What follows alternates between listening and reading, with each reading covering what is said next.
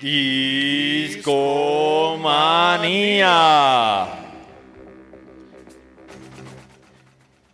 Hey, ¿qué tal? ¿Cómo estamos esta noche, mis estimados amiguitos? ¿Qué tal? ¿Qué tal? Bienvenidos sean a una emisión más de este podcast de Discomanía. ¿Qué tal? ¿Les platió el pre-show? El pre-show estuvo buenísimo. Cuando Aparte llegué, largo como la chingada. No, pero, pero buenísimo, excelente, buenísimo. ¿no? Y, y duró mucho. Comenzó hermoso, temprano. Es hermoso. A todos los que llegaron temprano a esta noche en Discomanía, pues pudieron escuchar una selecta colección de discos. Empezamos escuchando desde un disco de Tool hasta Kraftwerk. Estuvo muy bueno. Escuchamos a Stewart. ¿Qué más escuchamos? Escuchamos a King Crimson, escuchamos a Mike, Mike Oldfield. Oldfield. Y lleguen temprano los siguientes pre-show. A todos los que nos escuchan en, por iTunes y SoundCloud, pues los invitamos a escucharnos en vivo por mixler.com diagonal discomanía para que puedan tener una tarde agradable escuchando disquillos. Y un saludo y un abrazo a todos los que nos están escuchando en Mixler. Tenemos por ahí a Chicanator Flores, Angie Ibáñez, Chacho Crayola, Roger, Carlos Alberto y alguien más que está de incógnito y a ver si se anima a registrarse para participar en el chat de esta transmisión. Oye, Babis, acabas de mencionaste por ahí que escuchamos a King Crimson. Ayer salió una noticia. Sí, eh, se rumora que viene a México. Eh, no, no está del- confirmada la fecha, pero ya es solo cuestión de pues que arreglen dónde y cuándo. Excelente. Eso o al menos eso se rumora. Es un show que no deben de, de de perderse, chavos. Sí, sí, sí, definitivamente. Oigan, ¿y de qué vamos a hablar esta noche? Cuéntenos. Uy, Algo Uy. cumplió 40 años, ¿no, Babis? Este año, un gran álbum cumple 40 añotes. Estamos hablando del iRobot de Alan Parsons Project. Es el segundo álbum de, de este dúo dinámico. Aunque, ¿sabían que realmente... Yo no pienso que sea un dúo. Eh, es... yo, yo creo que es más bien como una especie de, de contribución, ¿no? Es como, es como un fit, pero por álbum, por álbum completo. Pues es que en el caso de Alan Parsons y de Eric Wolfson, porque el proyecto se llama el, el proyecto de Alan Parsons, pero estos dos integrantes, Alan Parsons y Eric Wolfson, pues eran como los directores de una orquesta, con muchos instrumentos, muchos cantantes. Es- este disco, iRobot, mm, los cantantes no se repiten en ninguna canción. Eh, son, hay mucha variedad. Y la temática viene de la ciencia ficción, ¿no? Pero antes de entrar a esto, oye, Babs, ¿qué tal si escuchamos una introducción, un anuncio para esto? Me parece bien.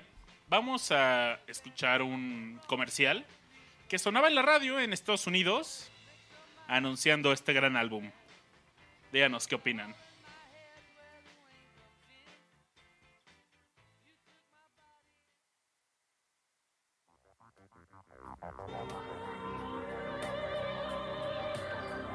It takes a special kind of genius to create music that you can see.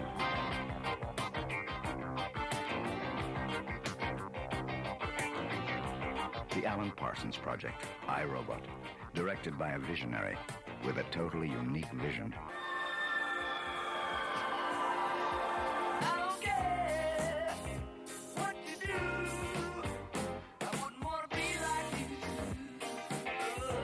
When Alan Parsons engineered the Beatles' Abbey Road and produced Al Stewart's Year of the Cat and Pink Floyd's Dark Side of the Moon, he was preparing for a future that would transcend time. iRobot, the Alan Parsons Project on Arista Records and GRT tapes. A rock masterpiece in colors you've never heard before.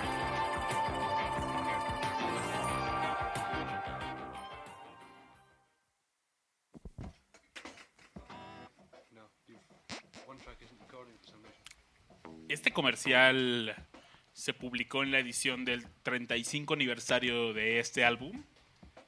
Y hay varias cosas que, que menciona y que me encantan. El primer trabajo de Alan Parsons Project fue el álbum de Tales of Mystery and Imagination. En este, originalmente ese iba a ser el nombre de, de la agrupación. Sin embargo, pues decidieron llamarse Alan Parsons Project y fue cuando Eric Golson y Alan Parsons empiezan a trabajar juntos. Eh, la, la chamba estaba muy bien definida. La chamba de Alan Parsons era la ingeniería de audio. Como en este comercial se menciona, pues él ya tenía una trayectoria. Había empezó su carrera, su primera chamba fue como asistente en, en la grabación del Abbey Road de los Beatles. También participó en Let It Be.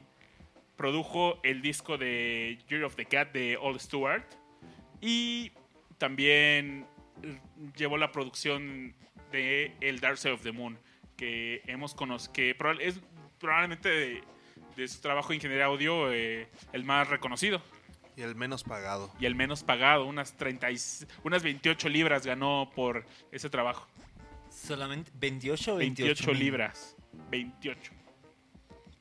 Bueno, que eh, serán como unos 800 pesos. No, pues nada. Nada. Ponle inflación, pon tú que hubieran sido dos mil pesos, ya No, con déjalo. inflación. No. Pero, Y con todo y considerando en ese entonces, sí, o sea, Sí, por eso no, con yo- inflación. ex- probablemente sea un poco más, pero bastante más, pero aún así una paga Mínimo.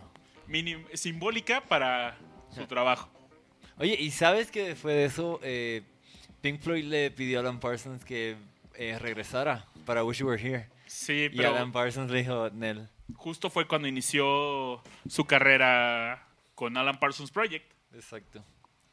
Eric Wolfson, por otro lado, pues él era un músico de estudio, estaba, pues le encantaba estar en el estudio, es multiinstrumentista y fue él realmente era la mente detrás de todo el concepto de Alan Parsons Project. Era, era el cuentista, porque Sí. todos, todos los proyectos, que todos los álbumes que hicieron juntos eran eh, concept albums. Todos narraban una temática o un cuento, como fue el caso de... 11 álbums. 11 álbumes, claro. El primer álbum, pues, era un trabajo que Eric Wolfson ya había empezado a trabajar antes de conocer a Alan. El Tales of Mystery and Imagination era una colección de de relatos eh, que estaban inspirados en, en, la- en los cuentos y poemas de Edgar Allan Poe. exactamente. Este primer álbum fue, fue grabado con eh, 20th Century Studio eh, Records y ya para iRobot cambian de, a Arista Records, como se menciona en este comercial. ¿Sabes por qué no hubo? Creo que hubo la, la intención de hacer una segunda parte de ese álbum, pero Arista le dijo que no porque no iban a tener la segunda parte de, de una serie y no la primera. Exacto, porque no iba a haber un volumen 1 y el volumen 2. Exacto, en otra disquera. Sí, sí, sí. Oye, pero ¿cómo, cómo pasa de que vamos de Edgar Allan Poe a Isaac Asimov? Bueno, algo que no hemos mencionado es que este segundo álbum de iRobot está basado en las historias de, del libro de iRobot de Isaac Asimov. Es un libro de ciencia ficción. ¿Y cómo llegamos ahí? Pues el primer Edgar Allan Poe pues es considerado padre de la ciencia ficción.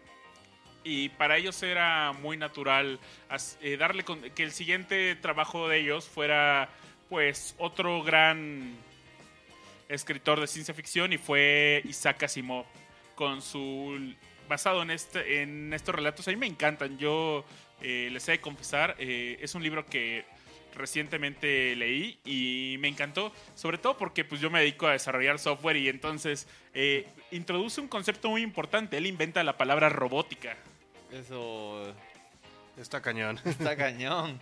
Eh, es el primer disco donde se habla de robot, el primer álbum, eh, el primer libro, disculpen, donde se habla de robótica, entonces Que bueno, pues iRobot es parte de la Foundation Series, ¿no? Que Sí, es de los primeros libros. no, no es de la serie La Fundación, es No, de- no, no, pero, pero de todas formas hay una clara tendencia. Él conforme hace sus trabajos como escritor, va depurando de alguna forma sus ideas, pero siempre los mismos conceptos los maneja desde los primeros libros hasta los últimos que son fundación.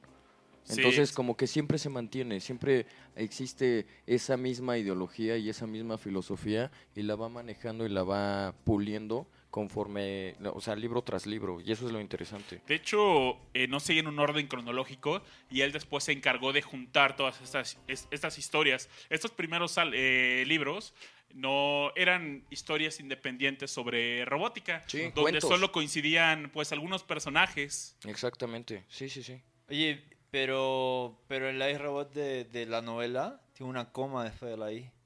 Y el iRobot de, de, de Alan Parsons Project no tiene.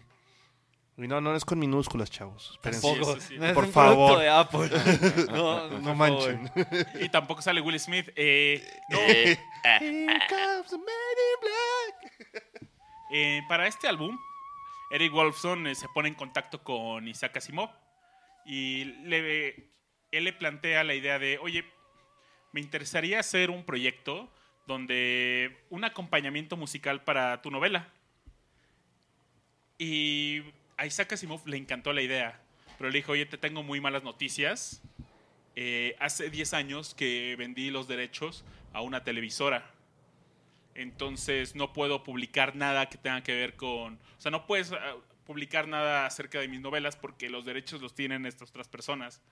Entonces, pues deciden darle la vuelta a Eric Wolfson y Alan Parson.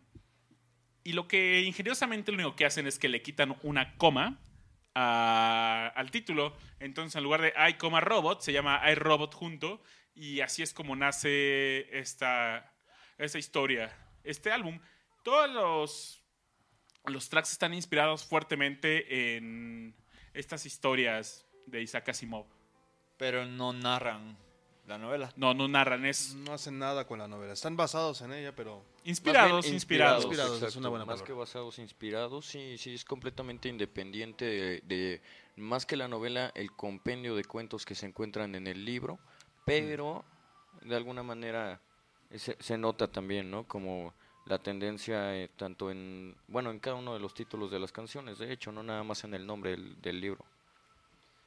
Oigan, en este libro también aparecen algo, tres leyes Ah, sí, las tres leyes de la robótica. de la robótica. Que La la, que la fecha- de la polémica. De la polémica. A la fecha yo creo que siguen siendo muy válidas y considero el día de mañana que si llegamos a tener pues robots como tal, así ya en la vida cotidiana, androides, ¿no? sí. Que es a lo que termino siendo, porque ahorita ya hay robots, ¿no? Ajá. Pero bueno, androides que serían... Sí, más bien, o, sí, o sea, inteligencia artificial en Inteligencia realidad, ¿no? Todo lo que pueda llegar a, a tenerla, en, eh, están Deberían de cumplir estas De tres hecho, leyes. no deberían, o sea, el cuate era, pues, un- se considera el padre de la robótica por algo, ¿no? Es- era un visionario. Entonces, en un sentido de, de- de programación, de, en un sentido de...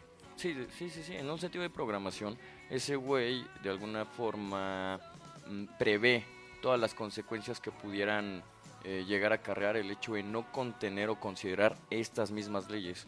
Oye, ¿sabes que este álbum tuvo un golpe de suerte muy, muy oportuno para, para que sea éxito?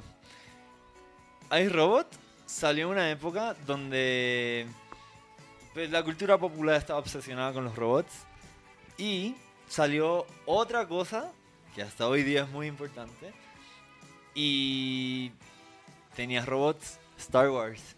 Star Wars salió el mismo mes que salió La misma semana. La misma semana que salió iRobot.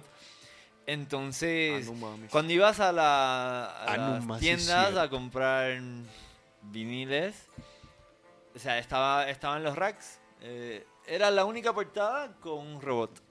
Y eso le ayudó mucho. Y además que vamos a escuchar grandes canciones.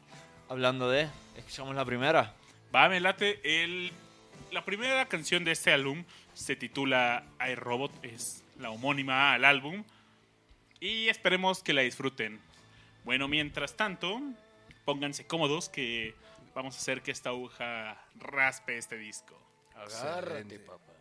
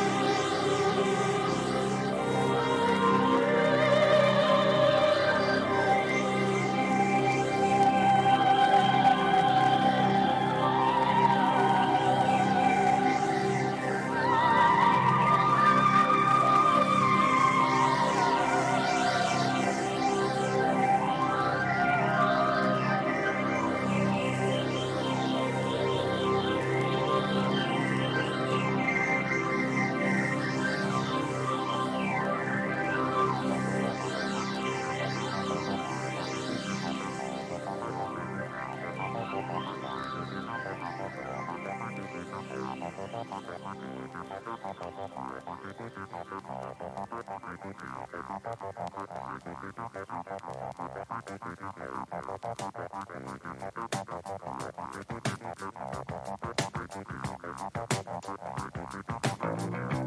you.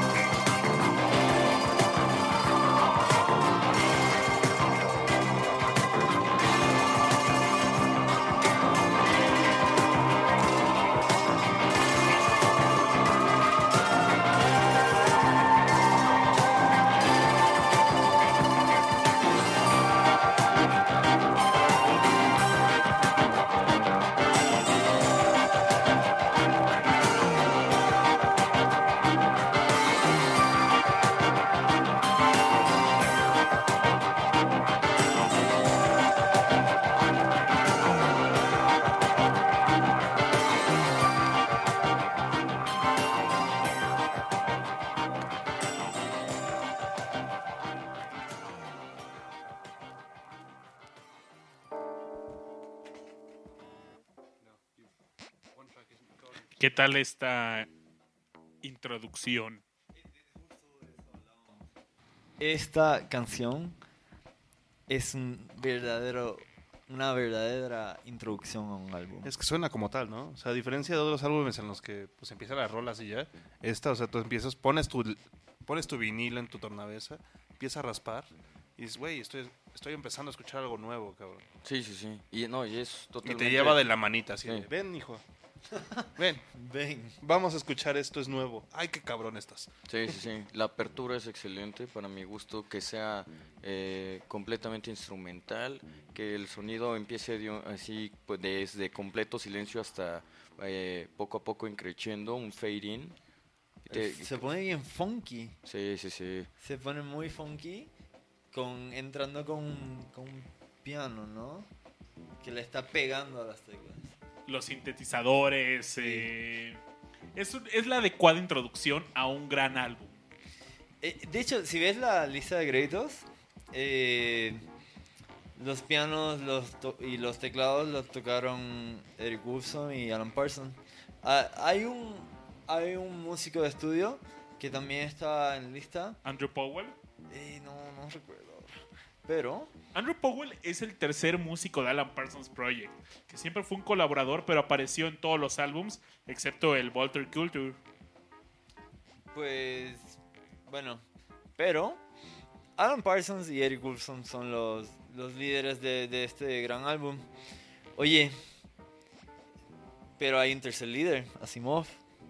Cierto, cierto. Oigan, ¿por qué no nos cuentan de estas tres leyes de la robótica que introduce Isaac Asimov en su en su libro Yo Robot?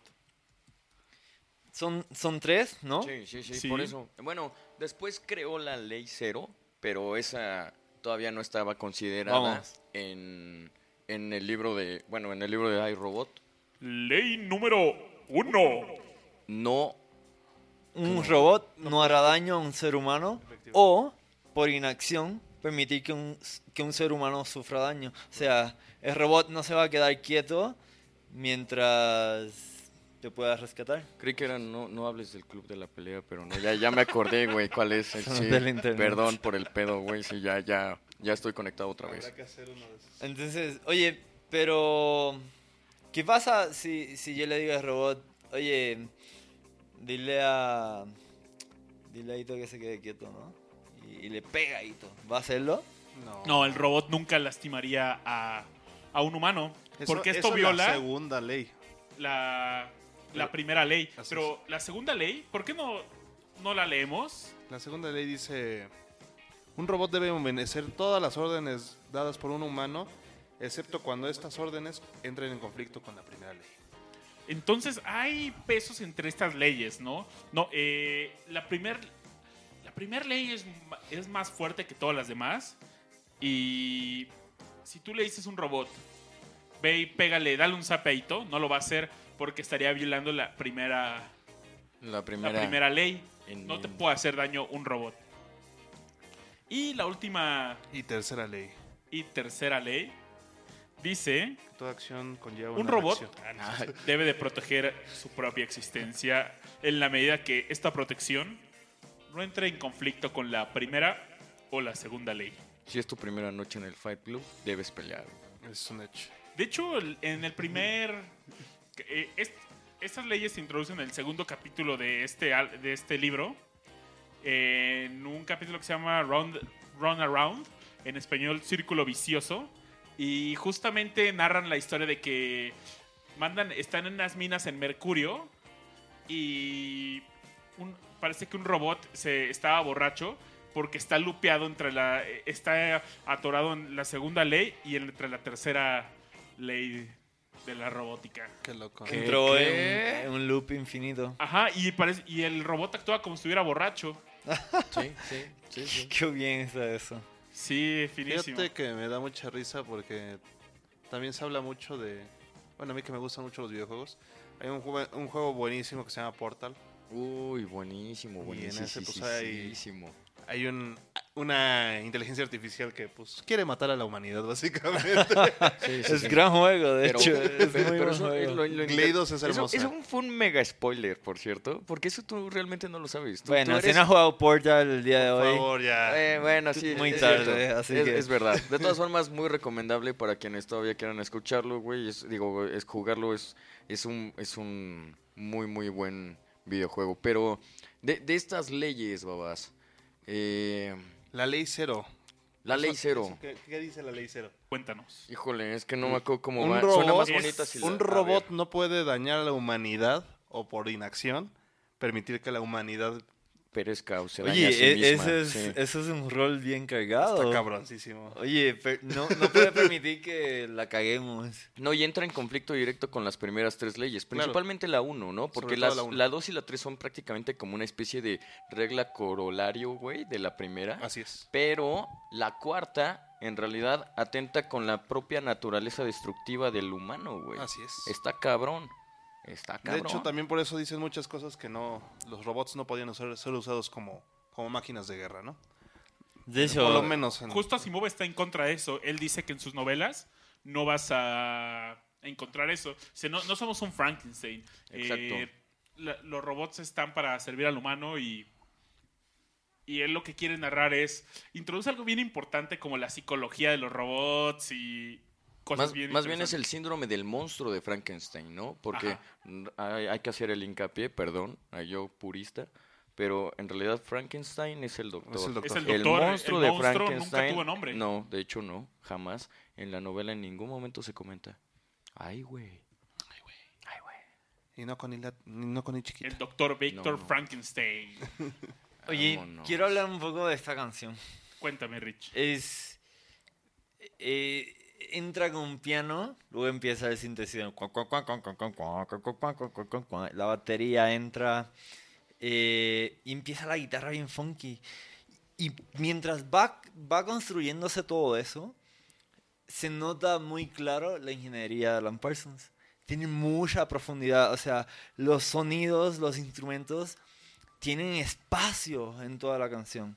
Y, y se siente muy brutal.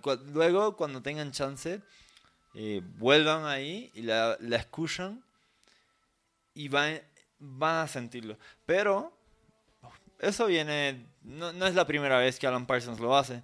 Lo ha hecho en Dark Side of the Moon, por ejemplo.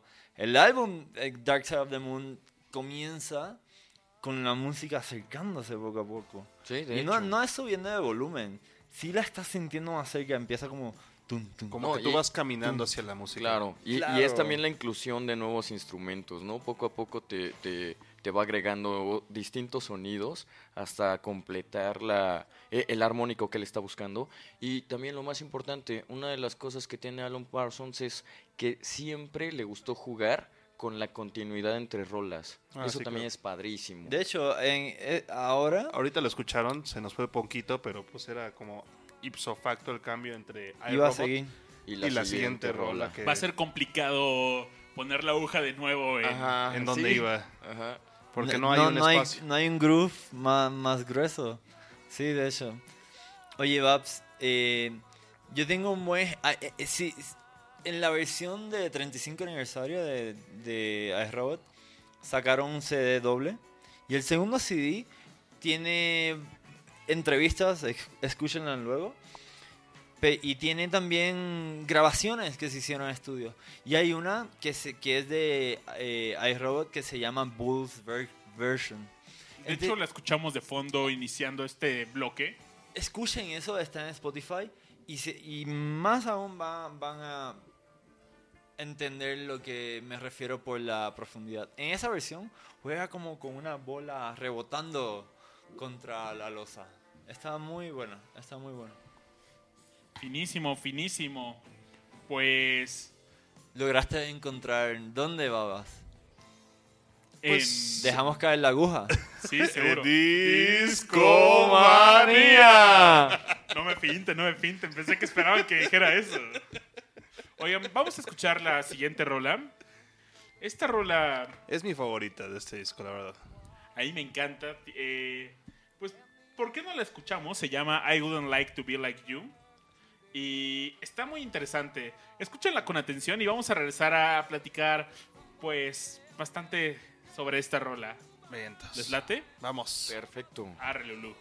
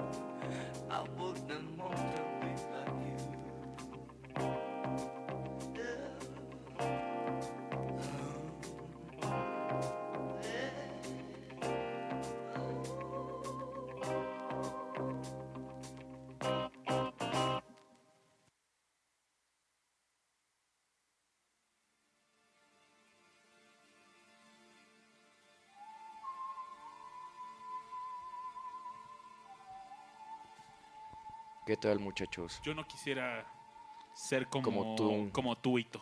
No, pues no, ni yo, güey, pero no me quedo de otra. No, de verdad, intento cambiar, pero no puedo, güey. Estoy para el perro, cabrón. No Ajá, mames. güey, No mames, güey, qué pedo. Oye, qué buena canción. Es, Sí. Es muy buena. ¿Qué podemos decir? Eh, les late si les cuento, antes de filosofar con esta rola, Venga. los detalles Copiosos detalles. Sobre la grabación de esta rola. Dale, dale, dale. A ver. En esta rola la voz es Lenny Zacatec. Él era el lead vocal de una banda que manejaba Eric Wolfson, que se llamaba González. Ah, mira. Y a él le llaman The Voice, justamente porque es la voz de Alan Parsons Project. Y aparecen en varios de los grandes éxitos, por ejemplo, Games People Play. Games People Play. Es la The Voice Lenny Zacatec. Y en esta canción Eri- Eric Wolfson quería una voz muy particular y con esto justificó que eh, Lenny fuera tuviera su primera participación con The Alan Parsons Project. Tiene una voz para gritar. Porque. Sí. No, y aparte le queda re bien con el funk de la Exacto, canción. sí, Está sí, buenísimo. O sea, Los eh, eh, grititos. me recuerda a este vato que es muy famoso ahora. Verga, el pop. Ahora me recuerdo y les digo a qué, a qué me suena A esa mí voz. me suena un poco como a... Bruno Mars. Ah, ok, ok. Quise decir Bruno Mars. Ah, nee. Sí, lo Mira, por el estilo voy de acuerdo, pero de la voz no me suena mucho así, ¿no? Me suena más bien como a cuando, eh, por ejemplo, Jamiroquai no alza la voz, güey. O sea, eh, Jamiroquai Ah, sí. tiene un registro muy mamón, ¿no? Y tiene unos agudos bien chingones. Sí. Pero cuando se mantiene más, más, más a bajo tono, güey, más sobrio el pedo, yo siento que se parece un poco, ¿no? Como eh, el- la forma en la que canta y un poco también como el timbre de voz. Oye, aparte de la voz, la guitarra está salvaje. Uy, qué buen solo, no Esta, mames. esta canción contiene uno del- un solo de guitarra de los más queridos por los eh, fans de, fanáticos de Alan Parsons Project. Y de hecho tiene esta canción otra peculiaridad. Esta es que eh, esta canción se adaptó perfectamente para ser un éxito en la radio, cosa que en su trabajo anterior de eh, Tales of Mystery and Imagination, pues no cualquier rola, solo eh, Dr. Tara and Professor Feather pudo haber entrado en, en esta categoría para ser, pudo sonar en radio. Sí, e- eran las más amenas.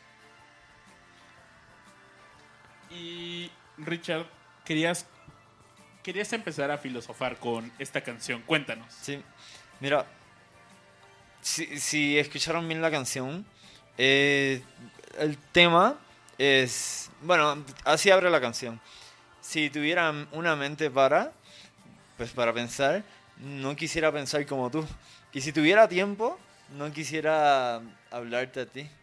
Entonces, la- ese tema se repite en toda la canción, ¿no? I wouldn't wanna be like you. Entonces, pero ¿quién es you? O sea, ¿quién es I? ¿Quién es yo? No quiero ser como tú. Entonces, ¿qué es tú? ¿Es, ¿Quién es I? ¿De I quién para quién? ¿es I robot? O es I Human. ¿O es I human? Claro, porque es el, el humano que no quiere entrar en la, en la monotonía, ¿no? En, en, en la recurrencia, ¿no? En, Pues en la servitud también, ¿no? Sí, ¿verdad? Es como una máquina que lo que está es corriendo procesos todo el tiempo. O es un robot que dice, loco, tengo conciencia y ustedes como humanos me dan asco, no quiero ser como ustedes. Mientras más me parezco a ti, menos me gusta, güey. Claro. Fíjate que hay una, perdón, antes de que digas algo. Hay una escuela, por decirlo así, este, que se llama El Cuarto Camino. Y estos cuates hablan mucho de que nosotros somos como robotitos. O sea, a ti te, te pican un botón y reaccionas, ¿no? Ya vas O sea, a si- empezar con tus cosas yo- tántricas, güey. Sí, casi, casi, güey. No, no, está chida esta idea. No, No, no, lo voy a dejar breve. No, no, date, date. La voy a dejar breve. Por favor. Pero la idea es que, por ejemplo, si yo llego y te golpeo de la nada, pues lo primero que haces es enojarte, ¿no? No, no piensas sobre lo que estás haciendo, simplemente reaccionas, ¿no? ¿Cómo haría un robot? Depende ¿no? con qué me pegues. Pero, pero sí, en general sí, güey. Pero bueno, esa es la idea. Entonces también creo que queda muy bien con esta canción porque es esta parte del humano que también de una o de otra forma no, no, no, con- no tiene una conciencia todo el tiempo. Tú eres una persona, pero como estás en- absorto en otras cosas, cuando te llegan las cosas o cuando interactúas o la gente interactúa o las cosas interactúan contigo, Causa reaccionas automáticamente. Sí, No- causa... no lo piensas, simplemente actúas. Pero, pero eso es más de... Es algo muy básico de nuestro cerebro. Reaccionar a ese tipo de cosas. Entonces no creo que es algo de lo que nos hace humanos, sino de quizás lo que nos hace animal. Los animales corren por miedo. El miedo es instantáneo. Pero entonces, en resumen, ¿es un humano hablando so- hablándole a un robot, Rush? Yo creo que es, como bien dijo el Babis hace ratito, es ambiguo. Eso se deja como al punto de vista del oyente, ¿no? Yo, yo, yo diría que es justo al revés. A mí me gusta pensar, no, igual y no tengo reales motivos para hacerlo, pero a mí me gustaría considerar que más bien es justo un robot hablando de los humanos, o del, del humano, pues. Porque, pues, mira, sí, estoy de acuerdo en que con esto de la inteligencia artificial, pues están, ¿cómo se llama? Como, sí, de alguna manera se, se- se- se acercan a nosotros en el sentido de inteligencia, tal cual, ¿no? Entre comillas. Pero también se habla muchas veces en algunos de los libros de Isaac Asimov que llega un punto en que justo esta inteligencia artificial tiene la capacidad de desarrollarse y evolucionar por sí misma. Es decir, está programada y diseñada para crecer automatizada. Entonces llega un punto en el que nos supera. Entonces yo me imagino que justo en el momento antes de hacerlo, o justo en el proceso, pues, en que más se parece a nosotros, es cuando, pues, dicen, no mames, esto está bien culero, güey, le saco, mejor, ¿sabes qué? Voy a, voy a procurar superarlo para, para de alguna manera dejar atrás esa especie de, de inteligencia que a, que, que a los humanos, pues, eh, o sea, que limita, pues, más bien que, que a nosotros como humanos nos limita. Entonces, robot no queriendo ser humano. Babas. Yo le apuesto que hay fragmentos que un robot le canta a un humano y otros fragmentos que un humano le dice a un robot. Eh, hay partes, y if I had a mind to, I wouldn't want to think like you. Eso yo creo que se lo dice un robot a un humano. Pero hay otra parte así donde dice que si yo fuera de primera clase, entonces entre los robots no hay clases, entonces esa parte se la canta Es como ridiculizando ese concepto. Sí, sí, sí. En- intencionalmente, en esta canción, eh, Eric Wolfson deja ambigua, ambiguo este término. De hecho, entre ellos, do- entre Eric Wolfson y Alan Parsons, tienen opiniones dis- distintas. Eric Wolfson dice, esta canción es un robot eh, cantándoselo a un humano, y Alan Parsons dice lo opuesto. ¿Quién es quién? Eh, Así como proyectándose quién es quién. Ah, ¿Con qué seguimos, mi estimado Richard? Oye, el, el disco continúa con una canción que, que es mi favorita. Se llama Some Other Time. Y, y, realmente este fue el álbum que más escuché el año pasado. Y, y mientras pasaban los meses cambiaba de rola favorita. Pero hoy estoy con, estoy con esta. Es... La lírica abre de una bueno, la van a escuchar, pero abre así. En cuestión de un momento, perdido en el final del tiempo, eh, es la noche de un día, eh, perdón, es, es la mañana de otro día y el, y el final del mío. Entonces, me encanta. Ya, ya te está hablando de que están en diferentes planetas, de quien esté, te esté hablando, no, pues ya hay civilizaciones en muchos planetas y quizás en sistemas solares diferentes, ¿no? En sistemas planetarios. Entonces, escuchemos, la voz está increíble, la canción está buenísima. Esta canción es el track número 3, se llama Some Other Time. Vamos a escucharlo.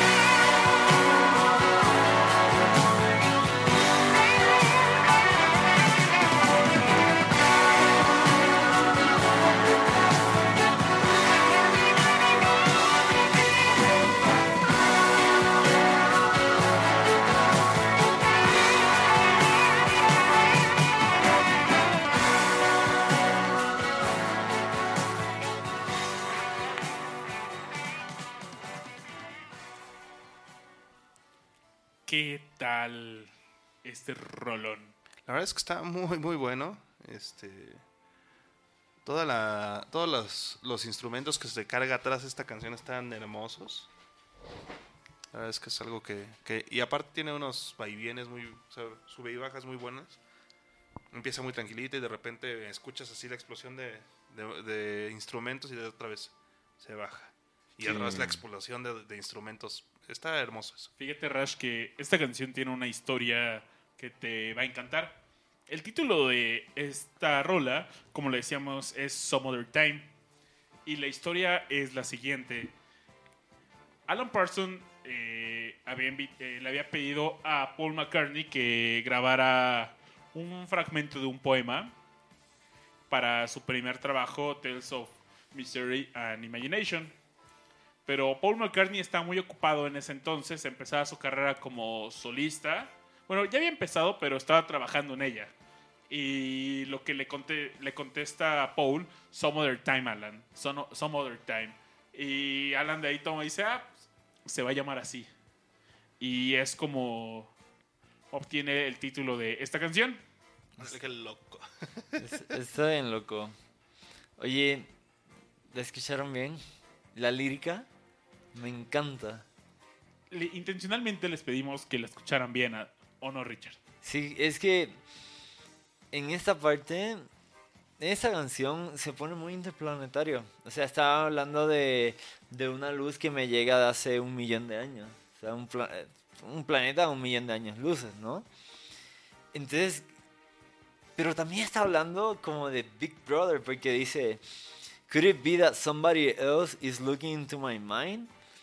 Y más adelante dice, como un gran espejo encima del, eh, tan grande como el cielo eh, y la imagen que se refleja hacia el otro lado puede ser que alguien más está leyendo mi mente es y se repite esto en el álbum Yo, yo creo que esto es un preludio, güey, a Eye in the Sky. es, Es cierto neto, ¿eh? no lo había Eye in the pensado Sky tiene otro significado. Eye in the Sky habla de los satélites. Claro. Pero, Pero- aquí hay algo interesante porque, pues, esto viene de la novela de 1984 de Orwell, donde llega Big Brother, Así es. que era un ser omnipresente. pues pero qué habrá en este planeta ¿Por qué, por qué le están vigilando es, es el planeta Tierra o este, o el planeta de los robots o de humanos que se fueran a vivir a otro sitio sí sí lo deja completamente abierto. Está, está muy profunda esta letra, pero, oye, Rich, ¿te latería si doy algunos detalles técnicos de la grabación? por favor Eh, esta canción tiene una otra peculiaridad. Eh, aquí se utilizaron dos tipos de vocales. Primero, Eric Wolfson intenta. Él le llama a un músico con el que él había eh, colaborado, se llama Peter Stroker. Y una vez que grabaron, no les agradaron las voces. Eh, eh, Unas partes se les hicieron increíbles, pero otras partes, pues decían, ok, no me convence. Entonces continuaron con la grabación de esta canción y lo cual también pues era bastante raro en el trabajo del estudio porque eh, ellos no sabían en qué en qué tono tocar y simplemente adivinaban en qué tono iban a ir las vocales. Después otra una vocalista eh, para esto Peter Stroker tenía un timbre eh, algo femenino entonces era, es la voz que podemos escuchar en, en los versos. Después llega Jackie Whitren, una mujer que tenía un tono opuesto, era un tono masculino. Y pasó exactamente lo mismo, no les convenció, unas partes increíbles y otras no les convencieron. Entonces fue donde Eric Olson dice, se, se le ocurrió y dice, vamos a grabarla, utilizar las dos voces. Entonces, una parte en el coro, otra en las, en las estrofas. Y con esto logran un.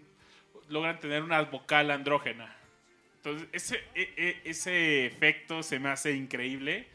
Y yo, no se nota yo la verdad no lo noté hasta que es- eh, estuve viendo unas entrevistas con Eric Wilson donde ah, confesó esto y yo decía, wow. Y esto también, por supuesto, era idea de Alan Parsons ¿no? y se nota, pues, la te- es todo el trabajo de un ingeniero de audio, de un productor, es esto. Y este es el efecto que lograron al tener esta voz andrógena. Qué hermoso, ¿eh? No, y está bien bonito justo porque coincidió en que cuando un vocal cantaba, eh, las partes que no quedaban chidas, que, o sea, que, que no sonaban tan bien o que a ellos no les gustaban, sí les gustaban con el otro vocalista. Entonces, se, con de alguna forma como, como que se, se equilibraban. Hicieron un dueto virtual. Sí. Esta se volvió, como dice mi buen amigo Sparragus, una de mi canción favorita de este álbum. Solo por ese detalle. Cuando lo descubrí y lo identifiqué, casi lloro. Digo, guay, es cierto. Sí. Yo, yo estoy entre. Mis favoritas están entre esta y la que viene. ¿Cómo se llama? La que viene se llama Breakdown. Uy, es buena. Es, sí. es buena. Es también buena. es un rolón y tiene también. Escúchenla e intenten decirnos si hay un robot o es un humano. Oye, también les. Hay, hay algo que me gusta mucho de esta canción, es. Se los advierto para que también la escuchen. La batería tiene un- una grabación increíble. Escuchen como el snare eh, resuena mucho. Y pues la escuchamos y la discutimos, ¿no? Por favor. Órale, pues.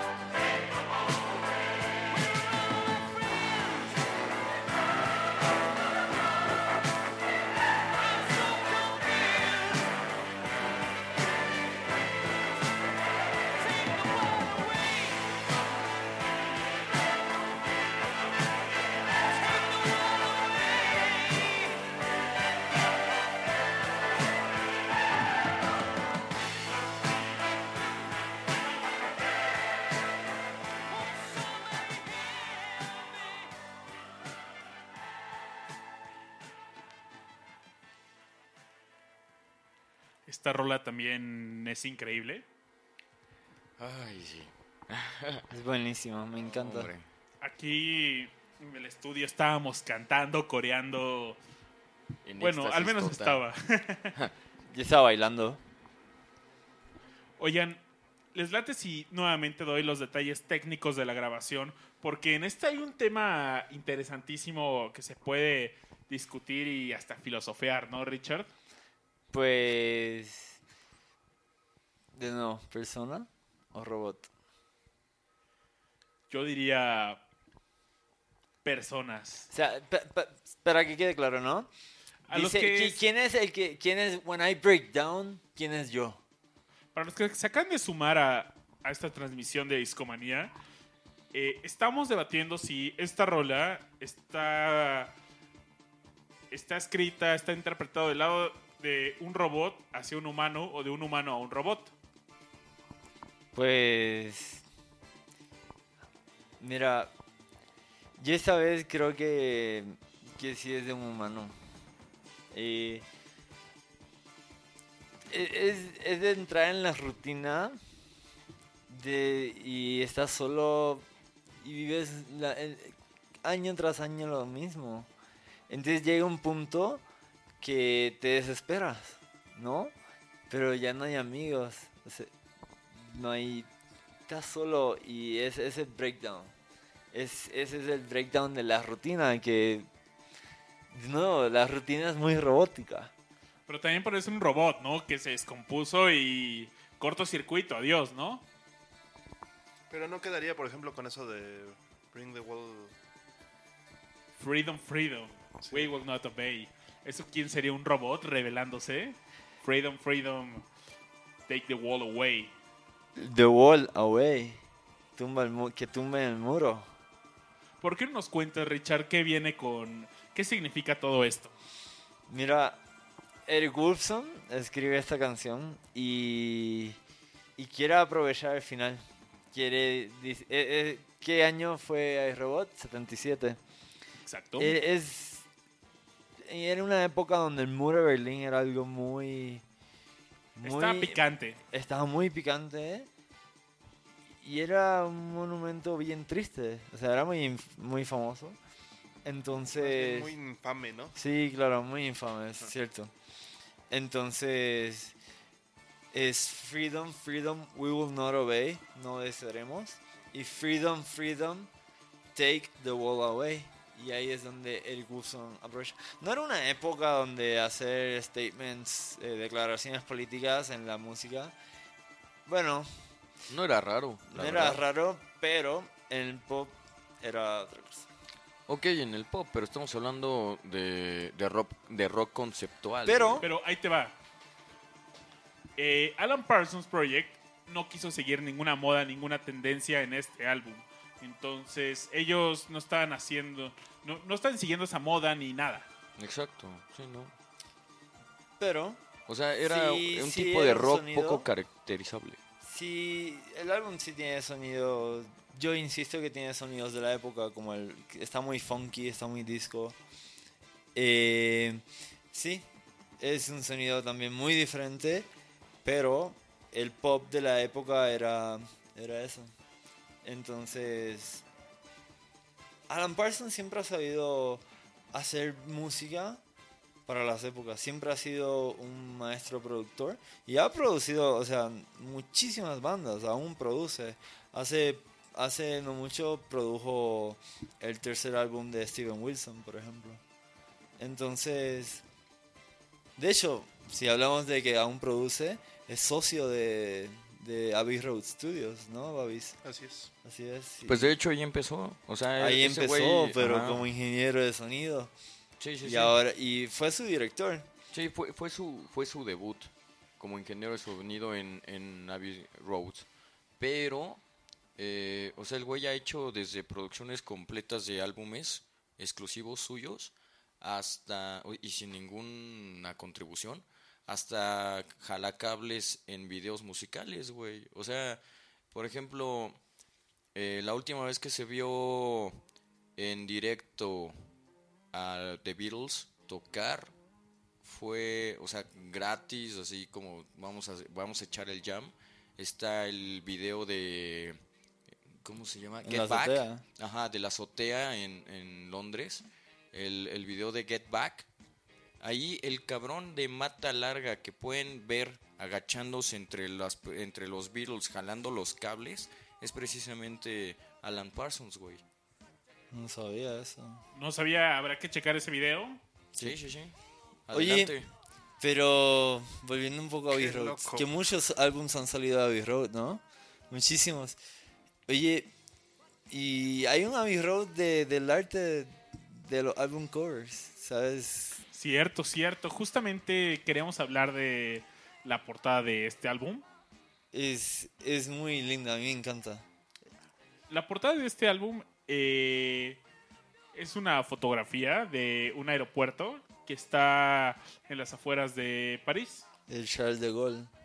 Exactamente. Y si ustedes ven la portada del iRobot, pueden ver eh, muchos tubitos. Pueden verla en nuestra página de Facebook. Ahí tenemos el post pineado. En Twitter. ah, En Twitter también. Y parecen como estos tubitos que veíamos en las caricaturas, como los supersónicos y. donde la gente iba en una banda y, y te transportaba. Entonces, ¿cómo lo describe Eric Wolfson este Richard? son, son tubos de, de humanizantes. Justo, e- ese adjetivo le da, ¿no? De humanizante, ¿no? Es exactamente esa palabra. Y es que parecen líneas de asamblaje. O sea, la gente está paradita y, y hay muchos tubos. La portada tiene tubos de estas, de estas bandas sobrepuestas. O sea, hay más de lo que realmente en, en la Terminal 1 de Charles de Gaulle. Pero, eh, pero sí hay varias, hay como cinco en un solo espacio. Entonces, sobrepuesto, además, sobrepuesto a todos estos tubos, hay un robot. Es un robot que, es, si, si lo ven, es como traslúcido. Eh, adentro tiene como un átomo, no sé, babas. Justamente un átomo en los libros de Asimov se habla de un cerebro positrónico. Efectivamente. ¿Qué es un cerebro positrónico? ¿Qué tiene mejor? Ilústranos, babas. Pues es el nombre que, que le dan al... No sé, no tengo más información de... Pero ¿de qué es capaz ese cerebro? ¿Qué lo hace especial? Procesa muy rápido. Pues es... Es el Es un alma de cerebro de última generación. Muy bien. Es Es Lo lo que le da inteligencia, es lo que hace capaz que los robots en, la- en las novelas de Asimov, Tengan en las historias de Asimov, pueden, tengan Inteligencia inteligencia. artificial. Oye, Bobby. ¿sabías que, que en la portada están estos tubos, ¿no? En el aeropuerto. Pero hay unas personas. Son los propios artistas de hipnosis. Sí, lo que no mencionamos es que hay un estudio que se llama Hip- Hypnosis Studio que se ha encargado de hacer las portadas de los ex- de los álbumes más exitosos y más populares en, En el rock and roll. en el rock, ¿no? Por eh, ellos llegaron porque habían trabajado en el Dark Side of the Moon. Ellos realizaron esta portada, pero muchas más. Al menos todas las portadas de Alan Parsons Project la, la desarrollaron. Y desde Led Zeppelin, eh, White Stripes, a- en la actualidad el, el estudio sigue haciendo portadas para, para varios artistas. Para David Gilmour. David Gilmour, Pero estoy viendo la lista y es muchísimas, muchísimas portadas. Led Zeppelin, Pink Floyd, Al Stewart. Y en esta, por bueno, en la portada del álbum aparecen en, la- en el aeropuerto, en estas bandas que les mencionamos, que están rodeadas por un tubo. Y como no los dejaban fotografiar a nadie, la misma gente de Hypnosis Studio se fotografió a sí misma. Entonces, en esta portada los pueden conocer. Oye, ¿llegaste a escuchar la, la batería? Uf, increíble. Sí, ya sé, le pegan fuerte a, a, ese, a ese snare, me gusta mucho. A mí, justo esta canción, ¿no? yo, yo estoy entre la canción anterior y esta, justo por eh, en la anterior, la implementación de toda la instrumentación, y en esta, por los coros. Eh, Esta es. Creo que de hecho esta me gusta todavía más. Ah, por cierto, quería mencionarles, con respecto a la portada, yo siento que escogieron este espacio en particular también por otra referencia a las novelas de Isaac Asimov. Hay no, no recuerdo cuál es el cuento o la novela, pero hay una parte en la que eh, Isaac Asimov habla de cierto tipo de medio de transporte, que son bandas justo como estas o como las que luego este, se han ido al aeropuerto. Estas están en diagonal, estas de alguna manera te dan acceso a otros niveles. Pero por ejemplo, en los libros de Isaac Asimov también hay unas... Como la eh, de los supersónicos. Ajá, justo como las de los supersónicos, pero haz de cuenta que vienen, no, no están cerradas, no están selladas en forma de tubo, sino que son continuas y tienen distintas velocidades. Entonces, tú te subes a la primera y tiene cierta velocidad constante, pero de ahí tú puedes dar unos pasos y con esa velocidad que adquieres de la suma de las velocidades entre que caminas y cómo te lleva esa banda, te pasas a la que sigue y te quedas quieto y entonces ya es más rápido. Esa banda va a esa velocidad y así sucesivamente te puedes ir pasando de banda en banda hasta llegar a velocidades absurdas en las cuales obviamente tú no sientes la fuerza de la inercia y te vas. Y, y así es como la gente supuestamente en el futuro se desplaza de un lugar a otro. Hyperloop. Qué loco. Sí, Está está, loco. chido. Y aparte está chido porque es este Físicamente poco. posible. Sí, Ah, es físicamente para empezar, posible. No, está, esto está muy chido, la Y verdad. aparte es incremental el asunto. Sí, sí, sí, sí, por supuesto. Porque si te subes a la primera, la más rápida de chingadazo, te partes No, la de madre. hecho, hay- hay- de hecho hacen una referencia a eso mismo. Dicen que como los güeyes más valientes se ponían a correr y de repente así con la carrera que llevaban brincaban automáticamente a la segunda, tercera o cuarta y entonces ya en el momento pues se compensaba la velocidad que llevaban corriendo con la velocidad que tenía la banda. Sí, sí, sí, eso está muy chido. Oigan, y por último, tú que mencionabas que te encantaba la voz de esta canción, pues la, vo- la voz aquí es Alan Clark, lead vocal de The Hollies. Ya. Sí, no, es- eh, tiene sentido, de hecho, porque justo eh, Alan Parsons produjo, ¿no? Con The Hollies y uno de los tantas nominaciones que a él ha tenido a Grammys ha sido precisamente producción de la contribución de, de Hollies donde viene la canción de... Ay, ¿cómo se llama esta? Una de las más famosonas, este... The Air That I Breathe. Creo que sí. Bueno, ahora, ahora habrá equipo de investigación especiales de discomanía. Saldrá tarea de este episodio. Oye, Rich, te late si vamos a echar la siguiente rola. ¿Cómo se llama? Don't Let It Show. Let es la Show. última del lado A, ¿no? Del disco. Así es, así es. Es el track número 5 de este álbum y con esto termina el primer lado del álbum. Y vamos a escucharlo y regresamos a platicar de ella, ¿va?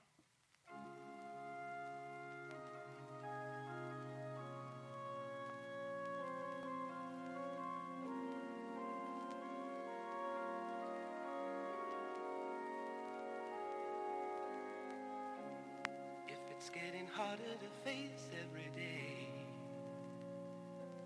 don't let it show. Don't let it show. Though it's getting harder to take what they say, just let it go. Just let it go. And if it hurts when they mention my name, say you don't know me. And if it helps when they say I'm to blame, say you don't know me. Ooh.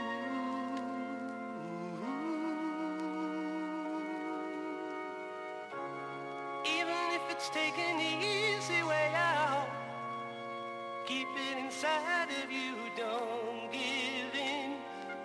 Don't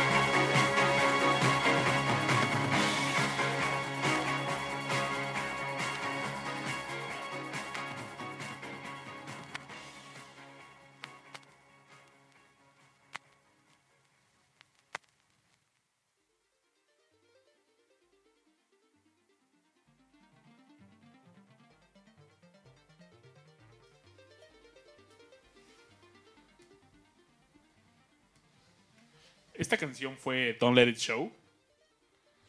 Y en unas entrevistas recientes, bueno, no tan recientes, eh, Eric Wolfson murió eh, entrando al año 2000, 2001 me parece. Él murió a causa de cáncer, eh, trágicamente. El fin de la carrera de Alan Parsons Project fue en cerca de 1990, 1991.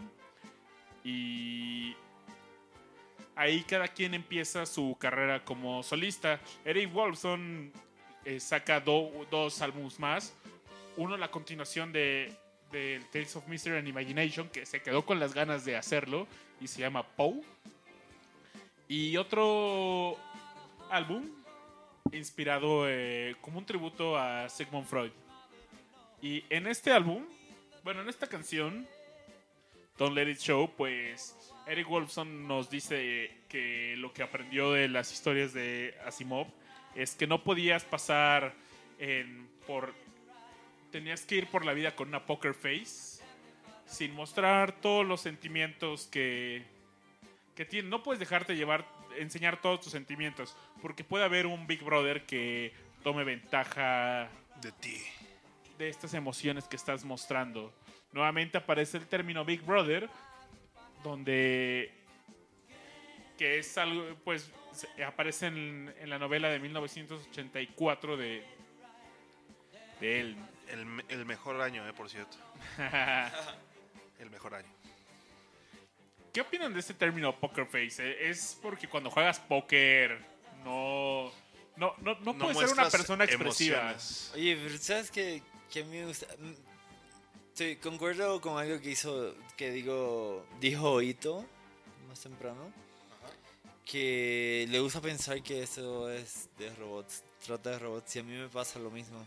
Soy muy fan de la ciencia ficción y me gusta pensar que en esta canción eh, este robot ya consciente y no nos los ha dicho y tiene emociones, o sea, lo tratamos como esclavos, como sirvientes, pero el robot tiene emociones y de eso trata, ¿no? O sea, aguántate, don't let it show. eh, es muy fácil que, ¿no? De- como suicidarnos, es taking the easy way out. Que, eh, bueno, ¿un robot se puede matar? ¿Se puede No. tratar de desactivar? No, no, no. Es- es la tercera ley. Es la tercera ley, exacto. se tiene que cuidar ella, Sí, su sí, sí. especie. La, la Cierto. autopreservación de, de- de- del producto, de pues. su existencia. Ajá. Justo con esta canción me recuerda a un capítulo del libro de Yo Robot que se llama en español Embustero. En este capítulo narran la historia de un robot que accidentalmente puede leer la mente de los seres humanos. Y este robot empieza a jugar con la mente, eh, con los sentimientos de los demás, no jugando, intentando, pues no puede violar la primera ley de, No era un bully. de la robótica, que era no es que mal pedo, no no iba a hacerte culero. daño. Pero lo que hace este robot es que te dice lo que quieres escuchar para no dañarte. Entonces, como el robot conoce co- tus sentimientos, Se Em- vuelve un adulador. empieza a decirte todo lo que quieras. Por ejemplo, en el libro narran la, eh, hay la primera psicóloga de los que estudia a los robots. Es la doctora Susan Calvin, me parece. Y ella tenía un crush con otro con otro personaje de este libro. Entonces, el robot le dice, ah, este, eh, el- el- eh, los creadores de este robot, bueno, no los creadores, sino los que, hab- había un equipo de encargados de que tenían que verificar todos los robots. Mantenimiento. Eh, Este robot no, sabía, no salía aún a la venta y tenían que pues estudiarlo, ¿no? Y se dan cuenta de que podía leer la mente de los demás. Entonces, pues quieren averiguar por qué, porque no fue algo intencional. Ajá. Entonces, pues el robot sabía en el fondo qué es lo que estaba mal. Pero si les decía a los demás que estaba mal, eh, iba, a- iba a dañar a los demás eh, haciendo menos sus capacidades y el robot quería que lo dijeran los demás. Entonces empieza a mentirles a todos y esto recae en la primera ley de la robótica porque les mentía eh, haciéndole para no hacerles daño. Sí, pero de todas formas, de alguna manera podría llegar a violar, y de hecho creo que lo hace, si no mal recuerdo, hace mucho no lo leo. La segunda, que era acatar todas las órdenes. En cierto sentido, mentir. Pero ojo, no- acuérdate que hay un no peso en estas obedecer. leyes. Hay un peso y es más Claro, importante la claro, primera sí, ley sí, no sí. hacerle daño. No hacerle daño, Y ese daño supuesto. incluye un daño mental, un daño sentimental, emocional. Es verdad, Entonces es hay verdad. pesos entre estas leyes y la ley número uno dice que no le vas a hacer daño a un humano. Oye, ¿y llegan a investigar qué pasó? ¿Llegan a aprender qué pasa? No, Es- lo que es pasa... spo- Spoiler, spoiler. es- no, es un spoiler, ¿no? Sí, sí, totalmente. Sí, De hecho, a- una recomendación que les íbamos a hacer a chavos, si alguna vez vieron la película, pues olvídenla y mejor Ah, lean el libro. sí, no, Háganse no. un favor. Es una yo no la vi, yo tragedia. no la vi. No, qué Aparecen bueno. los personajes, se vi el trailer, Sí, nada más. Oye, Aparecen los personajes, pero... Bueno, los nombres hacen Ajá. referencia tanto a los personajes como a ciertas situaciones, incluyendo las leyes. Pero es una parquería. La verdad es que el desenlace de este... parar. Pero no. capítulo es muy interesante y lo resuelven con pues no sé e- es algo ne- neto un problema que sufrimos de repente los desarrolladores solo voy a decir algo hay un loop infinito por ahí Ya. Un Stack Overflow. algo así algo, algo así. así. Oye, escuchemos la próxima canción, se llama The Voice. Eh, algo que. ah, ah, wow, hay dos cosas que me gustan mucho de esa canción. Una, eh, tiene un vocoder. Es un detalle muy sencillo, pero me gusta mucho el vocoder. Eh, me encanta el efecto. Pero lo segundo que más me gusta de esta canción hay una parte que va. es la mitad. Dura como unos 2, 3 minutos. Que es instrumental. Y empiezan a juntarse tantos instrumentos como ninguna otra canción de este álbum. Y, pero mezclan muy bien. O sea, sí fue una tarea de. Pues poder. de improvisación bien grande y de muchas grabaciones una por encima de la otra pues para poder diseñar y preparar esta canción.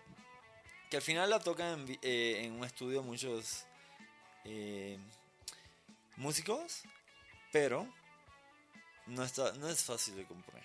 Y lo, hacen muy bien, así que disfrútenla. Y la canción completa es muy buena. Entonces, tiene su, su efecto. De nuevo, la temática Big Brother, yo la siento aquí fuerte. ¿Por qué no la escuchamos? Ya, está lista la aguja, Babasbot. Está listo, ya le dimos la vuelta a este disco porque vamos a, al lado 2 de este álbum y se va a poner bueno. Antes de ir a esta rola, solo quiero comentarles que esta última rola que escuchamos, Don't Let It Show, la voz es de Dave Townshend y a él lo escuchamos de nuevo. Estamos escuchando de fondo el álbum de Eve y él aparece de nuevo en este disco, en rolas como Damn If I Do. Vamos a escuchar la siguiente rola que a Richard le encanta, The Voice. Vámonos.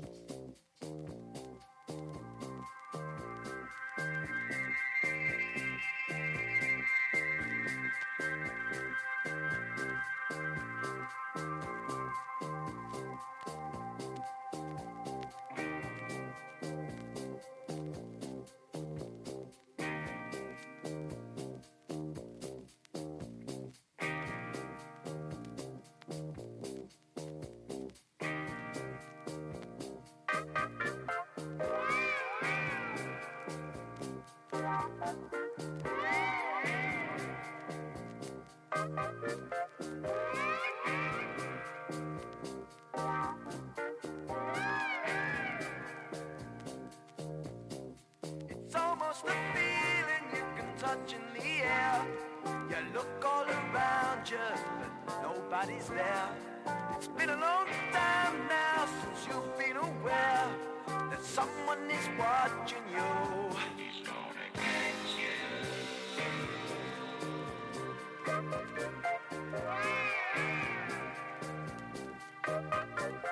Sooner or later, when your big chances come, you'll look for the catches, but there will be none. Remember before you grab the money and run, that someone is watching you.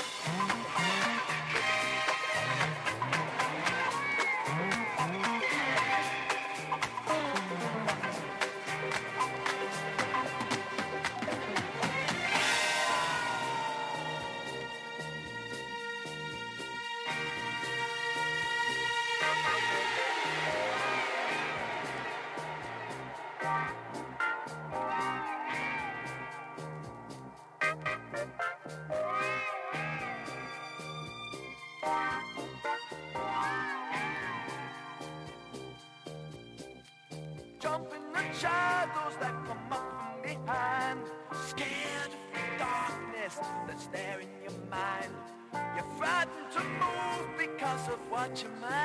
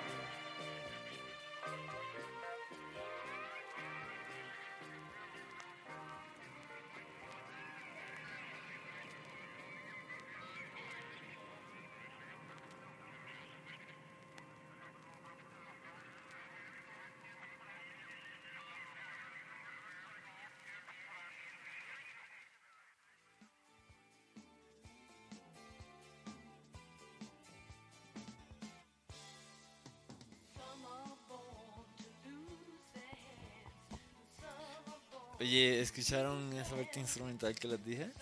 Estaba buenísimo. Muy buena. Mm, Traté de contar los instrumentos. Conté como 8. Pero con audífonos seguro puedo contar más. Porque son muchos. Y va creciendo. Va, el, el jamming es un, es un llameo. El bajo. El bajo es súper marcado y es muy bueno en esta canción también. Eh, Oye, Babs, ¿sabes que en la Ciudad de México, bueno, según Spotify, anyways, dice que en la Ciudad de México es donde más se escucha Alan Parsons en el mundo? Sí, eh, yo creo que eso ha de ser cierto en cada gira que... Bueno, Alan Parsons Project, como les decíamos al principio de este podcast, eh, como conjunto solo hicieron un concierto en 1991. Pero después de que se separa esta agrupación, pues Alan Parsons hace otro proyecto que se llama The Alan Parsons Live Project. De hecho, traigo una playera de, Ahí De- de ese concierto. bajándose la chamarra, abriéndosela como Superman y enseñándonos ahí el ojo de Eye in the Sky. La pechuga. He ido a los dos últimos conciertos de Alan Parsons Live Project y, y increíble. Entonces, pues ellos eran más músicos de estudio. eh, era muy difícil. Ellos eran muy perfeccionistas y no podían hacer esto en vivo porque era muy difícil y nadie les daba garantía de que saliera perfecto el show. Entonces, para, para ellos eso no era aceptable y decidieron no hacer una gira. Lo, lo que me agrada es que lo hicieron hasta el final, donde ya tenías todo un repertorio increíble y Pero solo hubo un concierto. un concierto. Fue el único. Me parece que fue en París, no estoy muy seguro. No estoy seguro dónde fue, pero... Se los lo- compartimos en nuestra página en Facebook de Discomanía. Pero es muy, es muy curioso porque Eric Wilson no se ve. En ninguna parte de ese concierto ves a Eric No, claro que sí, sale cantando como nunca. Pero, pero mayormente se pasa atrás, ¿no? De hecho, ese es Alan Parsons. que Es eh, Alan em- Parsons, pero en que está en la sí, consola. Alan Parsons Alan empieza en la Parsons- consola y... Sí, claro, eh, se la pasa en la consola a Alan Parsons. Y es muy raro porque tú dices, ¿dónde está Alan Parsons? ¿Dónde está? Y, y no lo ves a- lejos del escenario. Pero de hecho lo mismo pasa en los conciertos eh, de Alan Parsons Live Project, por ejemplo, el que vi hace dos años. Pues él está en medio del escenario, pero en la parte de hasta atrás.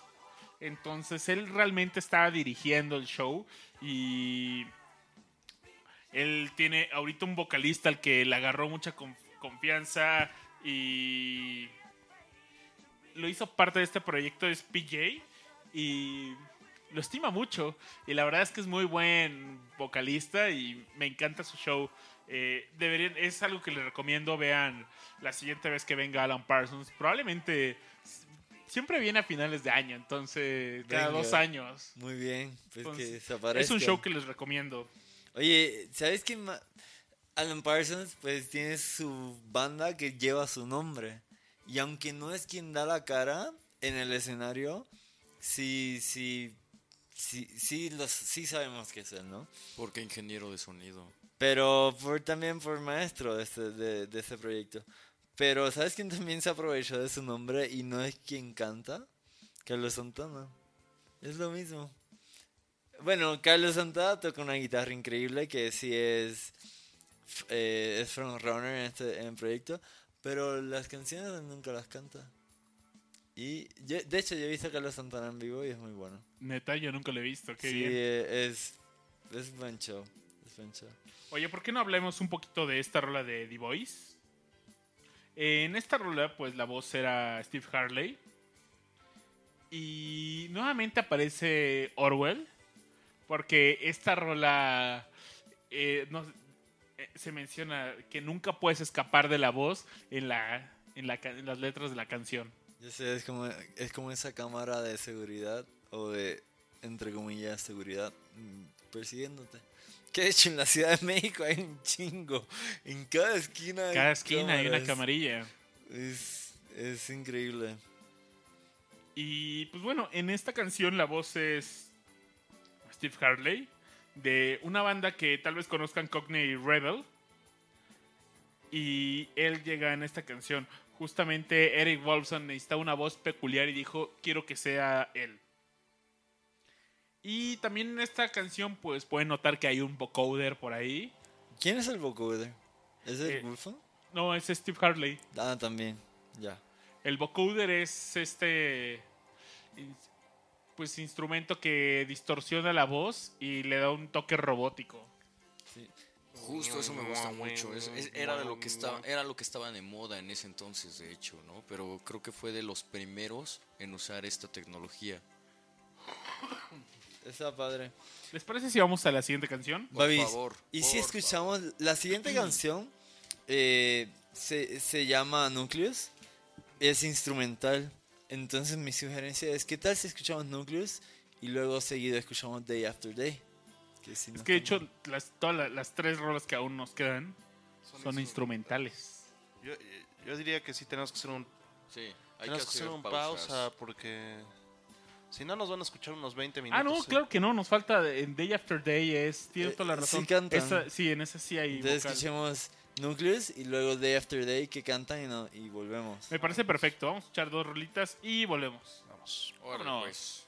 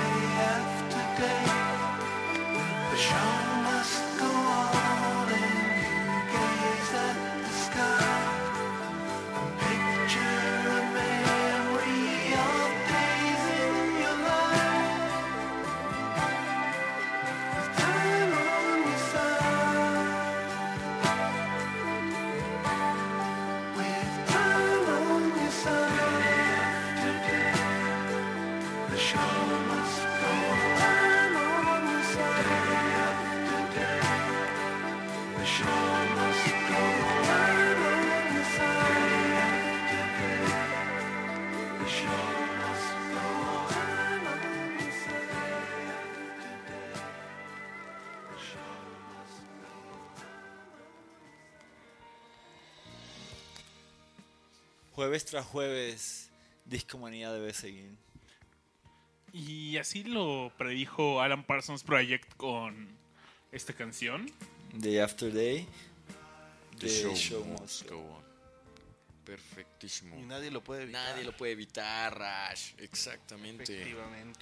Pues acabamos de escuchar dos rolas eh, de forma continua. La primera fue Nucleus. Es una canción instrumental. Y en esta canción, en una entrevista, Eric Wolfson menciona que mucha gente le se acercó a él y le preguntó que qué se había metido para componer. No, esto es serio No, sí. para sé. componer esta canción. Y Eric Wolfson es una persona que va en con- de hecho hasta se ofendió cuando le preguntaron Ah, eso sí, por y supuesto. Ah, él dato decía curioso. Ese güey jamás se metía en nada.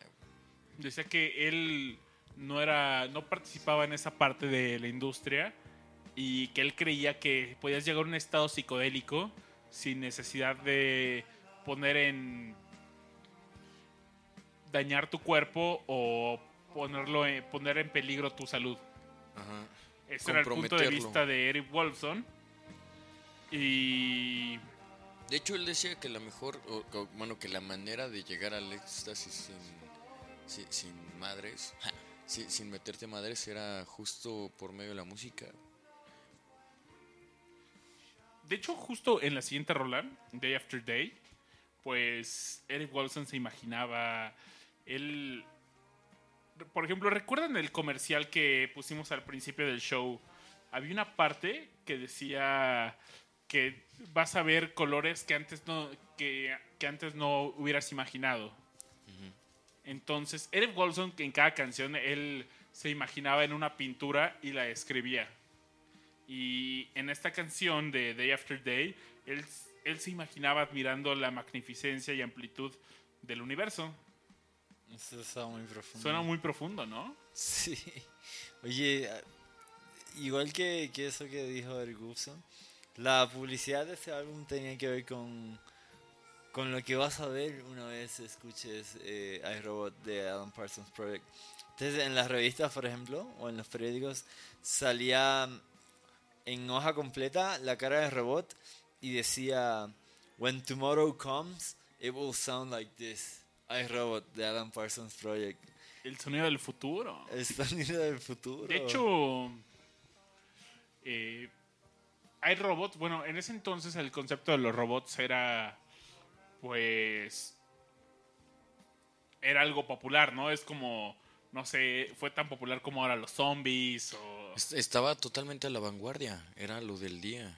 Y hoy parece sonar así como que una historia, un álbum conceptual de robots, pero hoy puede sonar an- anticuado, pero Claro, antes era... Tal- y, pero no se sumó una moda. Empezaron, entraron justamente cuando empezó la moda, yo creo. Fíjate que hay una cosa curiosa para mí. La primera parte del disco, o sea, el primer lado del disco, a mí se me hace muy cyberpunk. O sea, algo con lo que podría yo identificar un ambiente muy cyberpunkesco.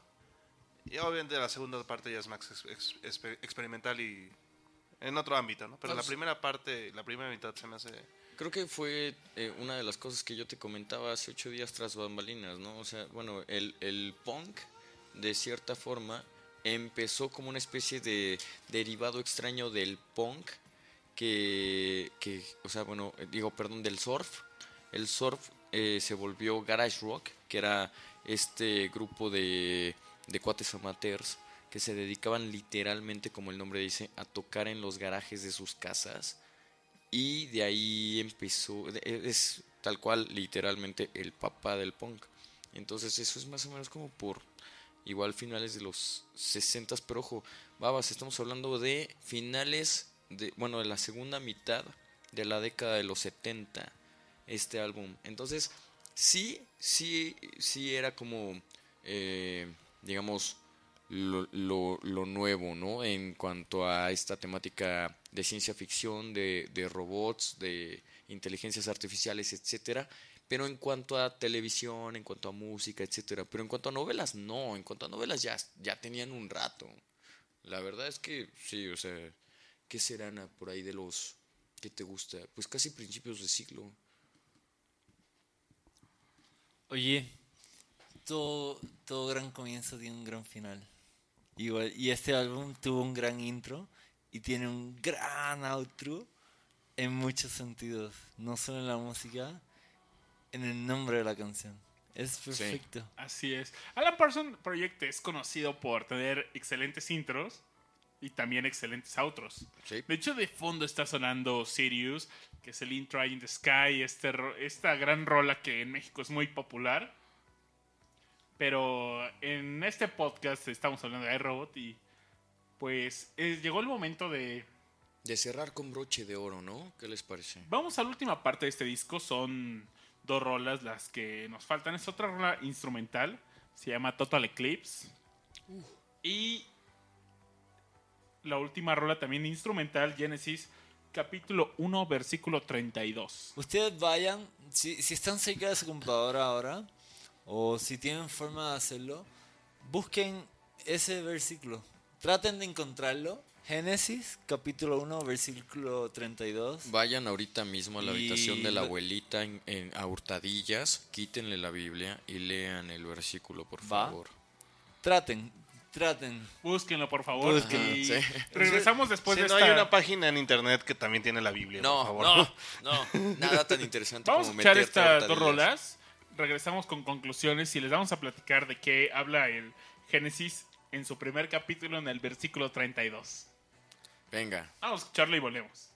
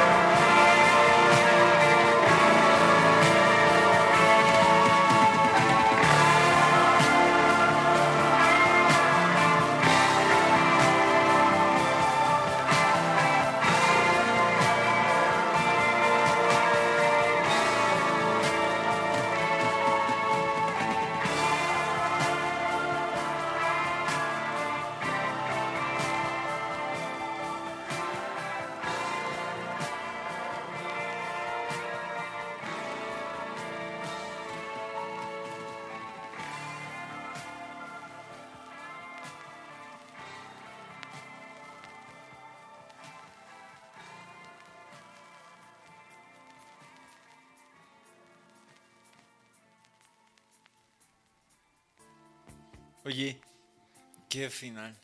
Qué gran final de qué este álbum, gran ¿no? final y qué gran nombre para ese final. Si, Espectacular. si hicieron la búsqueda, Nuestro amigo Chicanator en el chat nos, nos dijo que hizo la tarea y, y nos dice, oigan, no existe el versículo 32 en el capítulo 1. Me troleó Alan Parsons. te troleo. Exacto. No te pero- troleó, te dio la... Te di al final. Te dio el final. te dio el porque final. justamente el, en, el, en el libro del Génesis, el, el último versículo es el número 31. El Génesis habla sobre la creación. Y lo que Alan Parsons y Eric Wolfson nos quiere decir en con esta canción es que la historia continúa, está inconclusa. Y Y- la creación tiene, la creación termina con los robots. Porque les voy a, les voy a leer un fragmento que aparece en el disco. Y es como el eslogan, I Robot. O Yo Robot. La historia del levantamiento de las máquinas y la caída del hombre. La cual paradójicamente coincidió con el descubrimiento de la rueda. Una advertencia probablemente que, se, que su breve dominio en el planeta terminará. Porque el hombre intentó crear un robot bajo su propia imagen. Boom. ¿Eso quiere decir que Dios está muerto? God is dead. No ya sé, lo había pero- dicho anteriormente un filósofo, así que yo me iría por eso. Y cuando se murió le pusieron, eh, le grafitearon su mural y le, le- y le pusieron lo contrario. No, pero lo que nos dice este este versito que viene en el disco es es interesante, ¿no? Porque dice de que es una advertencia, ¿no? Que los robots pueden Pues, sí es una advertencia como de responsabilidad, ¿no? O sea, vatos, esto puede pasar, pero también lo podemos evitar. Hay un capítulo muy interesante en el libro de iRobot donde ap- eh, aparece un robot que tenía que cuidar una estación espacial de, reco- de recolección de energía. Y Esa está bien buena. Está increíble. Este robot empieza. eh, la misión. eh, había dos humanos que tenían que asegurarse que este robot fuera capaz de operar toda la, espaci- toda la estación eh, espacial sin ayuda humana. Entonces era una chamba que antes tenían los humanos y él se acercan a ellos y dicen, ok, vamos a asegurarnos que este robot sea capaz de hacerlo. Y el robot tenía una capacidad de razonamiento increíble. Entonces empieza a sacar razonamientos platónicos donde, no, pues como pienso, luego existo y, y empieza a razonar bien loco y de repente empieza a decir que, ah, ok, eh, empieza a hacer como su propia imagen de la realidad. Dice, ok, los humanos, eh, como ellos están en una estación de recolección de energía, decía, ah, ok, pues el propósito de la vida es es cuidar esta estación de recolección de energía. Si había un tubo eh, que era el núcleo de esa estación y este robot dice, ah, pues el núcleo es como mi dios. Y empezó a hacer como toda una una religión de los robots Sí, que alababan a este a este núcleo, de la estación y empezó a convencer a los robots de que el núcleo era eh, Dios y tenían que man- eh, obedecerlo, pero el núcleo era apreciaba lo que los y que los humanos eran una eran una forma inferior de vida. Decían, no, pues ustedes que son tan débiles y, y tan efímeros, ¿no? Yo soy más resistente y, y los robots también.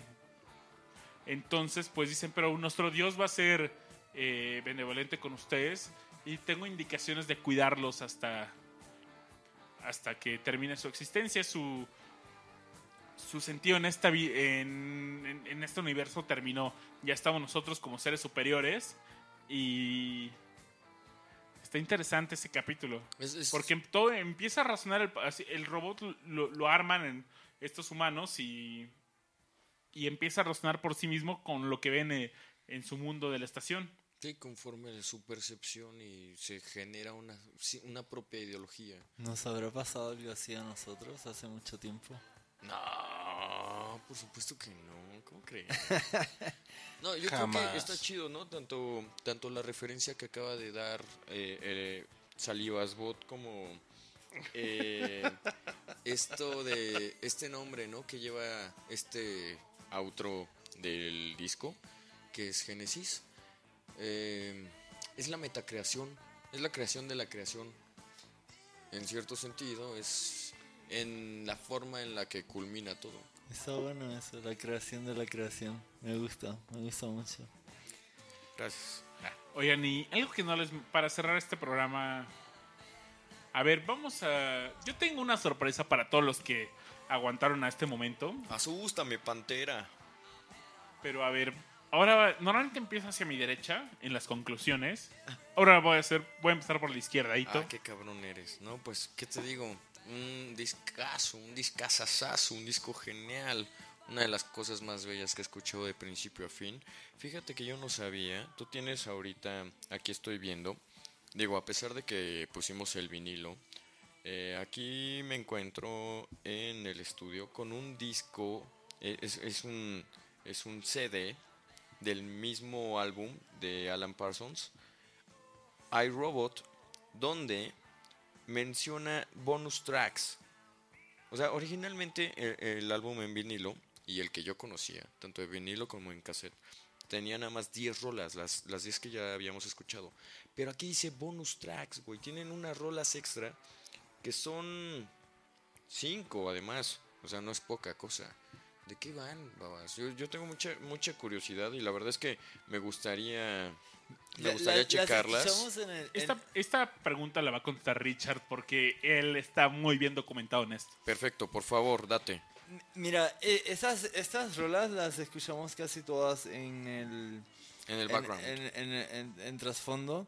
Mi, mi favorita de todas es, es la, la que la Bulls. Es la primera que aparece. Es la que les recomendé para que escucharan la profundidad de las grabaciones de Alan Parsons. ¿Ok?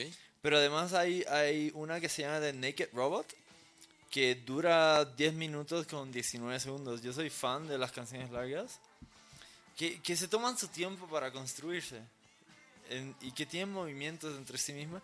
Esa canción contiene iRobot, que es la rola que, que comienza eh, este gran álbum. Pero tiene un comienzo muy largo antes de, de, de, iRobot, de esa parte donde suena iRobot. Mm. De hecho, no solo es iRobot, es la mezcla de todas las grabaciones que no quedaron en el álbum. Ah, ok, Y ya, ya. De- son de varias forma- Es un mix de 10 minutos con varios demos para este álbum. Y este salió en la edición de 30 y- del 35 aniversario de iRobot, que ahí tienes en tus manos Perfecto. el CD. Y cada año, cada dos años están liberando un nuevo álbum. Y siempre van a sacar una canción que diga Naked algo. Entonces, en este caso, el iRobot, pues es de Naked The Robot. Naked Robot. Ojo, el primer álbum no salió. porque De hecho, lo sacaron, pero en un box set independiente, porque era de otra disquera. Oh. Oye, pero si, van- si, si tienen Spotify, pueden encontrar la, eh, la versión Legacy, creo que se llama. Sí. Y ahí hay entrevistas también. Está el anuncio que, que escuchamos al comienzo. Pero hay entrevistas con Eric Wolfson. Entonces vale la pena. Coros de Eric. Wolfson. Sí, coros. Hay Hay, uno que me, que me late del Edit Show que sale tarareándola. Ajá. Hay, hay, hay, es, están las pistas solas, ¿no? Vocales solos, instrumentos solos. Escúchenlo, vale la pena. Ok, pues yo los voy a checar, gracias por sacarme de la ignorancia, pero en general un discazo. Eh, la verdad es que para hacer el segundo disco de, de mis favoritos, honestamente, Rush, tus conclusiones, por favor.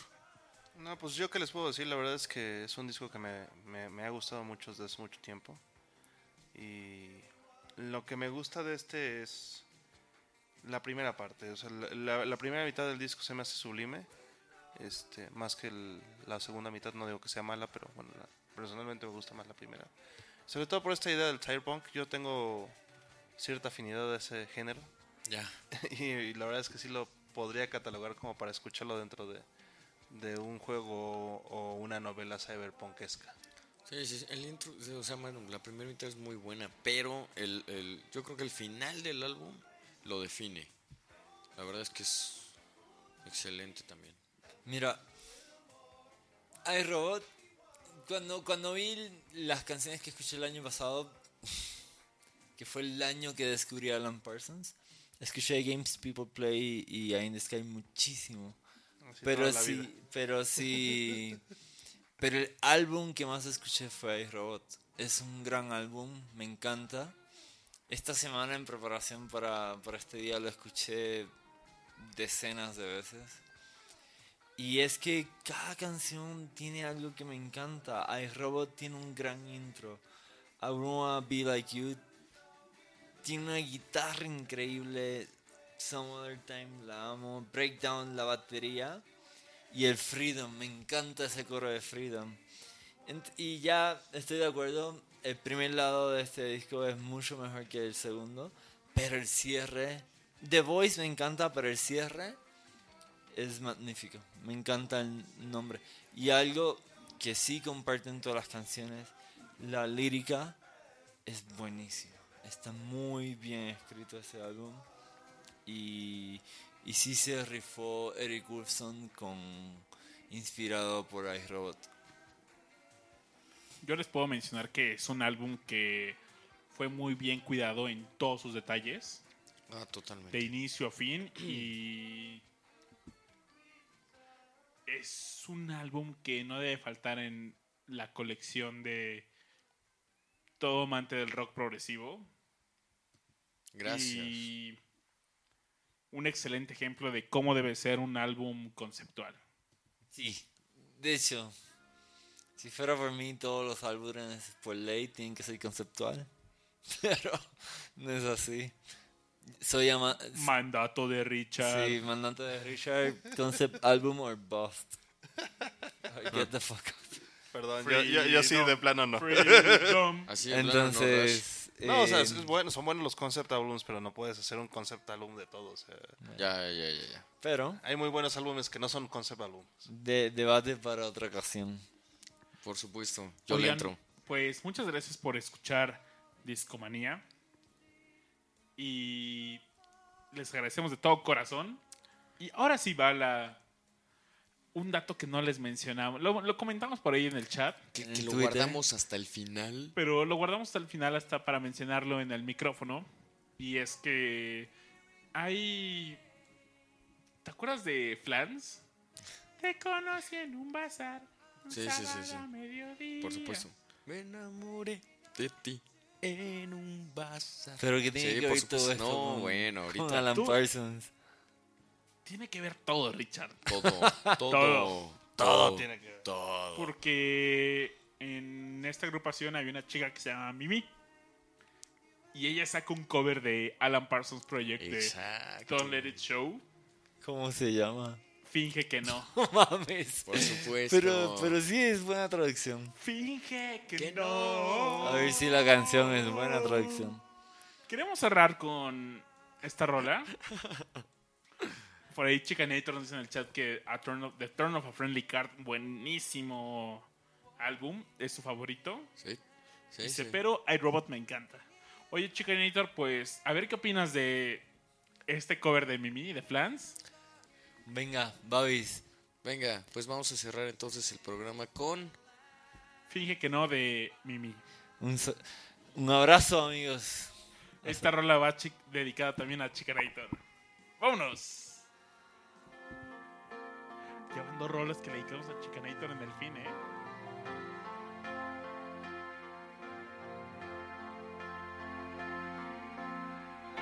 Si